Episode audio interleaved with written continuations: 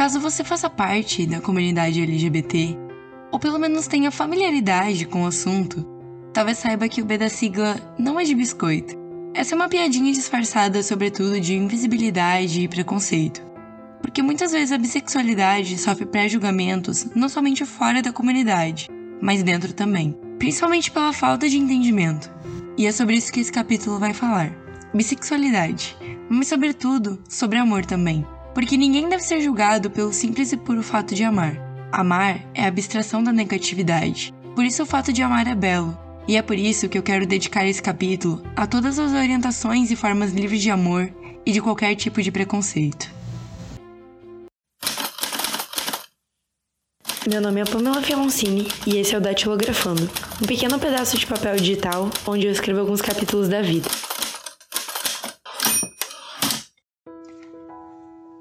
Antes do que se imagina, pessoas se relacionavam com outras pessoas do mesmo gênero.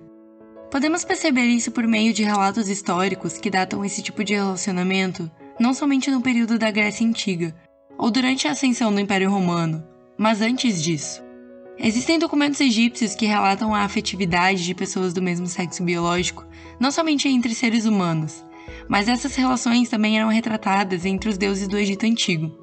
Algumas sociedades classificavam essas relações até mesmo como trocas benéficas no quesito intelectual, e talvez seja mesmo. A nomenclatura lésbica nasceu devido à ilha de Lesbos, na Grécia, onde Safo, uma poetisa, iniciou uma escola somente para mulheres onde o local era destinado ao ensino de poesia, música e dança. Por isso podemos notar que as relações afetivas entre pessoas do mesmo gênero estão presentes na sociedade desde sempre. Só eram menos difundidas devido à dificuldade da disseminação de informação. E hoje, com a globalização, temos mais acessos e informações que elevam a pauta LGBT. Mas a pergunta é: e a bissexualidade? Além de relatos da existência da bissexualidade na Grécia Antiga, Egito e durante a expansão do Império Romano com Júlio César, podemos trazer o contexto para o reconhecimento da causa no Brasil, pela fala de Regina Facchini. Ela é antropóloga e ativista bissexual. Entre os anos 90 e 2000, quando os movimentos, até então chamados LGT, ganharam espaços na Parada Gay de São Paulo, como era o nome do evento, hoje já chamado de Parada LGBT, a própria comunidade não quis incluir a sigla B juntamente no movimento homoafetivo e transexual, por motivos de dúvidas e faltas de reconhecimento. Infelizmente, essa falta de entendimento acarreta em vários estereótipos e preconceitos sobre o que é bissexualidade e como as pessoas que se reconhecem como tal se relacionam.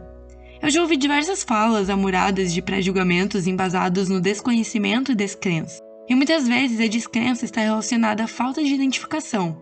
Mas se você não se identifica, não quer dizer que não existe, não é mesmo?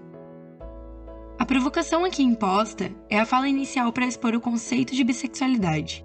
A bissexualidade pode ter diversos entendimentos, uma vez que cada um de nós somos seres únicos e nos relacionamos de formas diferentes.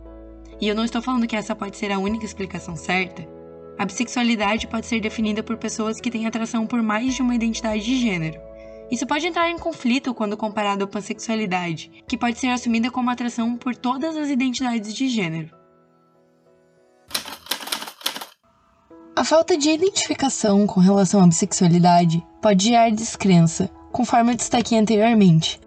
Por isso, a empatia, que é o ato de se colocar no lugar do outro, deveria ser observada e praticada com bons olhos. Porque, por mais que você não se identifique, ou talvez não tenha conhecimento sobre a bissexualidade, desmerecer o amor do outro por simples ignorância, e eu trago aqui no sentido literal da palavra, desconhecimento, o torna apático a diversas causas importantes no mundo e também com relação a outras pessoas e sua forma de ver o mundo e demonstrar amor. Além disso, o desconhecimento gera violência, e não somente da forma física, mas da verbal também.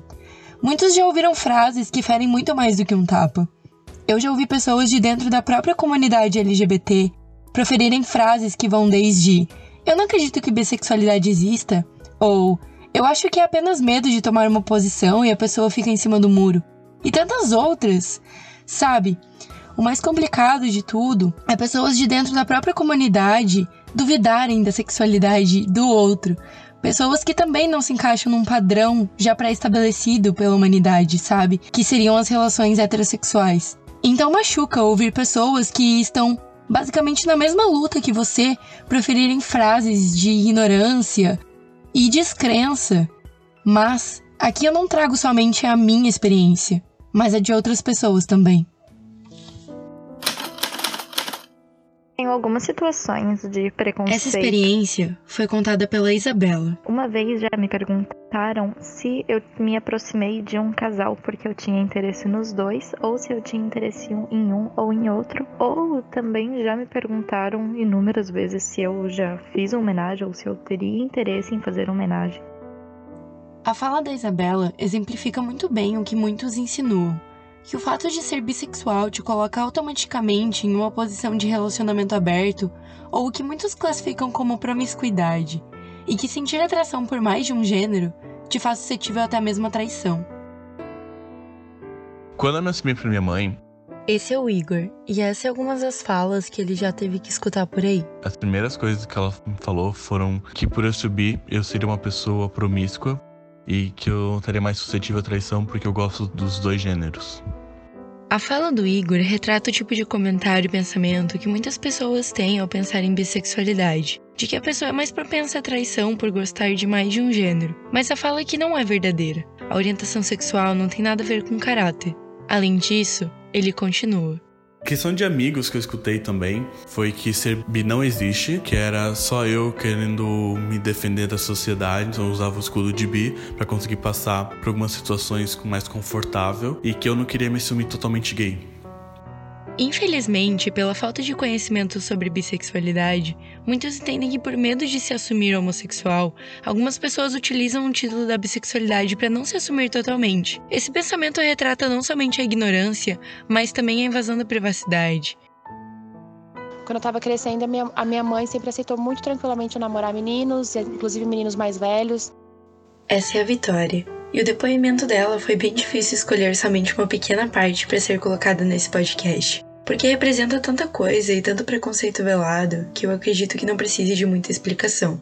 Era muito fácil para mim levar meu namorado em casa, era muito fácil ir para casa dele e sempre foi mais fácil eu apresentar para minha família, eu colocar para minha família como uma relação quando eu tava com garotos, porque sempre que era com uma garota, independente do tempo que eu tivesse com ela, ia ser sempre tratada como se fosse a minha amiga, como se fosse uma brincadeira, como se fosse uma, uma diversão, não como se fosse eu me apaixonando, vivenciando a minha, minha sexualidade, explorando a minha sexualidade.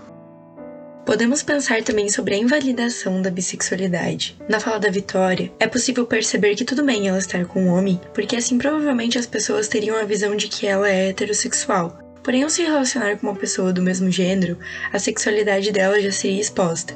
E é assim com muitas pessoas. O gênero da pessoa que você se encontra no momento anula sua orientação sexual.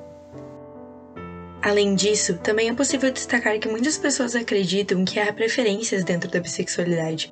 Mas se há ou não, novamente, não cabe a uma pessoa de fora querer testar isso ou querer quantificar essa atração. Cada pessoa tem uma forma diferente de relacionar-se, e nada é 50% e 50%. Não duvidem da sexualidade do outro.